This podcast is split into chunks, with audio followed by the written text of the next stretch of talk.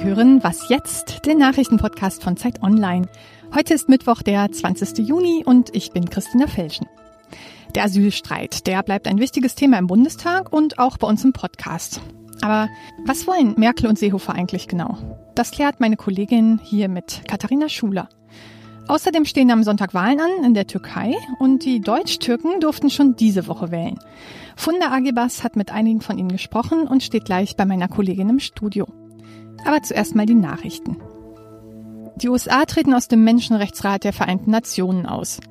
Die UN-Botschafterin Nikki Haley nannte den Rat heuchlerisch. Er mache die Menschenrechte zum Gespött, sagte sie. Das begründete sie damit, dass mehrere Mitgliedstaaten selbst gegen diese Rechte verstoßen würden. Sie nannte unter anderem Venezuela. Und außerdem sei der Rat voreingenommen gegenüber Israel. Für den Ratsvorsitzenden, Rad al-Hussein, war der Rückzug der USA bedauerlich, aber nicht gerade überraschend. Interessant ist auch der Zeitpunkt des Austritts. Hussein hatte die USA erst am Vortag kritisiert, weil sie Migrantenfamilien an der Grenze zu Mexiko trennt. Der Widerstand gegen diese Politik wächst momentan enorm. Abgeordnete der Demokraten traten Trump gestern im Kapitol lautstark entgegen und selbst viele Republikaner machen sich gerade für ein Ende der Praxis stark. In den vergangenen Wochen hat die US-Regierung 2300 Kinder von ihren Eltern getrennt. Trump hat seine Politik gestern gerade noch verteidigt. Beobachter vermuten, dass er die Krise nutzen will, um die Einwanderungspolitik erneut zu verschärfen und Geld für die Grenzmauer zu erstreiten. Auch in Deutschland wird weiter über Asylpolitik gestritten. Frankreichs Staatschef Macron hat Merkel und der CDU gestern den Rücken gestärkt. Gemeinsam mit der Kanzlerin werde er an einer europäischen Lösung arbeiten. Die CSU ist über diese Absprache überhaupt nicht begeistert. Sie will jetzt den Koalitionsausschuss einberufen deswegen. Innenminister Seehofer ist nämlich dafür, Flüchtlinge, die bereits in einem anderen EU-Land Asyl beantragt haben, gleich an der deutschen Grenze abzuweisen. Redaktionsschluss für diesen Podcast ist 5 Uhr. Ich bin Vanessa Wu. Hallo. Die CSU pöbelt und ganz Europa springt, so könnte man vielleicht den aktuellen Regierungsstreit zusammenfassen. Der Innenminister Horst Seehofer hatte der Bundeskanzlerin Angela Merkel ja ein Ultimatum von zwei Wochen gesetzt und innerhalb dieser Zeit äh, soll sie mit ihren europäischen Amtskollegen Vereinbarungen für den Umgang mit Asylbewerbern an den deutschen Grenzen treffen. Sonst macht Seehofer, was er will oder beziehungsweise was er glaubt, dass er machen kann. Das will aber keiner so richtig, weil es auch mit EU-Recht brechen würde. Also hat Merkel am Montag tatsächlich ähm, sich mit dem neuen italienischen Ministerpräsidenten Giuseppe Conte getroffen und gestern auch mit dem französischen Präsidenten Emmanuel Macron. So, die ganze Sache ist inzwischen ziemlich verworren, wenn Sie bei dem ganzen Hin und Her den Überblick verloren haben. Ich habe die Innenpolitik-Redakteurin Katharina Schuler hier im Studio und die weiß hoffentlich Bescheid. Hallo Katharina. Hallo. Es geht ja darum, potenzielle Asylbewerber an der Grenze zurückzuweisen, wenn sie ein Einreiseverbot haben. Einreiseverbot klingt ja erstmal so, als dürfen Leute nicht einreisen, aber nun streiten alle über dieses Einreiseverbot. Was ist eigentlich das Problem? Das ist in der Tat erstaunlich. Jeder würde natürlich denken, dass Menschen, die ein Einreiseverbot haben, auch nicht einreisen dürfen, wenn man sie denn an der Grenze aufgreift. Allerdings war das wohl bisher nicht der Fall und auch ähm, der Europäische Gerichtshof hat eben in Urteilen klargestellt, dass wenn jemand Asyl beantragen will, dass er dann trotz Einreiseverbots auch doch wieder ins Land kommen darf.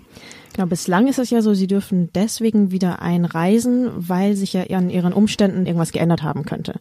So, aber im nächsten Schritt soll ja jetzt eine europäische Lösung gefunden werden. Wie könnte das aussehen? Um diese Menschen mit dem Wiedereinreiseverbot, das ist nur eine kleine Gruppe, um die geht es mhm. nicht im Kern, sondern worum es äh, Seehofer geht, ist alle Menschen zurückzuweisen, die bereits in einem anderen europäischen Land registriert wurden. Das ist eben bisher nach der Dublin III Verordnung nicht möglich, weil eben Deutschland dann erstmal prüfen muss, wer für das Asylverfahren zuständig ist, auch wenn man schon weiß, aha, der ist in Italien registriert worden. Trotzdem muss dann eine Anfrage an Italien gestellt werden. Wenn Italien den zurücknehmen will, dann kann der Flüchtling dagegen klagen. Erst wenn das alles abgelaufen ist und auch alles innerhalb von sechs Monaten abgelaufen ist, kann man den Flüchtling tatsächlich zurückschicken. Und wenn Seehofer jetzt sagt, solche Leute weisen wir künftig einfach an der Grenze ab, dann wäre das ein Bruch mit den bisherigen europarechtlichen Regelungen. Das will Merkel verhindern.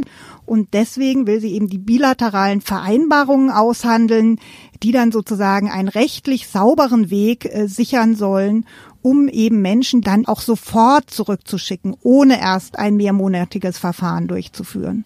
Nun haben wir aber die Dublin-Verordnung, wir haben auch Schengen-Abkommen und die regeln bisher diese ganzen Grenzübertritte. Wäre mit den neuen Regelungen das Ende von diesen alten Regeln absehbar oder was passiert denn mit den alten Nein, Regeln? also wenn das so läuft, wie Merkel sich das vorsteht, dann wäre es sozusagen nur eine Ergänzung, eine Änderung im Detail. Die Dublin-Regel würde natürlich vollumfänglich äh, weiter gelten, in gewisser Weise auch bestätigt werden äh, dadurch, weil eben das Prinzip ganz klar gemacht würde. Das Asylverfahren soll in den Erstaufnahmen Aufnahmeländern stattfinden, also in den Staaten an der EU-Außengrenze. Und die anderen Verordnungen würden eben weiter gelten, zusätzlich der bilateralen Regelungen. Ob es aber überhaupt möglich ist, solche Vereinbarungen zu treffen, die dann mit der bisherigen Dublin-III-Regelung vereinbar sind, das ist eben die große Frage, weil zum Beispiel halt äh, die Dublin-III-Regelung vorsieht, dass ein Flüchtling, auch der eigentlich in einem anderen europäischen Land seinen Antrag stellen müsste, dann in Deutschland dagegen klagen kann. So, das sieht die Dublin-3-Verordnung vor. Und das wird man nicht so einfach äh, dem Flüchtling dieses Recht nehmen können. Und in dem Moment, wo man sagt, okay, ein Klageweg muss aber weiter offen stehen, wird das nichts mehr mit der Zurückweisung an der Grenze. Also ich bin da noch sehr skeptisch, ob es möglich ist, mit solchen bilateralen Abkommen tatsächlich einen europarechtlich sauberen Weg zu finden, wie man eben Zurückweisungen an der Grenze dann möglich macht. Puh, ein am Ende komplizierter Rechtsstreit, zusammengekehrt von unserer Innenpolitik-Redakteurin Katharina Schuler. Danke dir.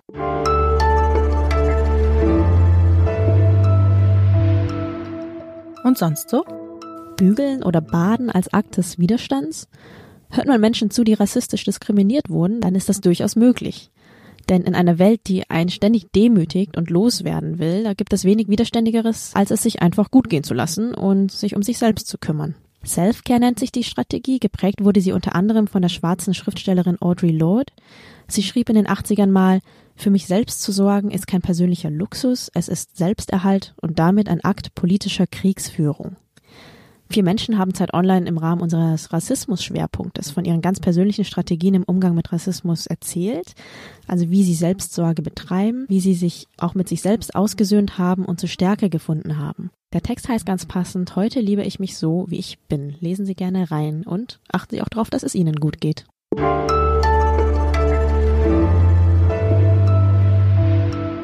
Am Sonntag finden in der Türkei die vorgezogenen Wahlen statt, Präsidentschafts- und Parlamentschaftswahl gleichzeitig. Es ist nicht nur die erste direkte Abstimmung über den noch Präsidenten Recep Tayyip Erdogan seit 2014, sondern am Sonntag tritt auch das umstrittene neue Präsidialsystem in Kraft. Das gibt dem Präsidenten deutlich mehr Macht, sollte Erdogan also wiedergewählt werden, dann würde er deutlich gestärkt in die nächste Amtszeit gehen.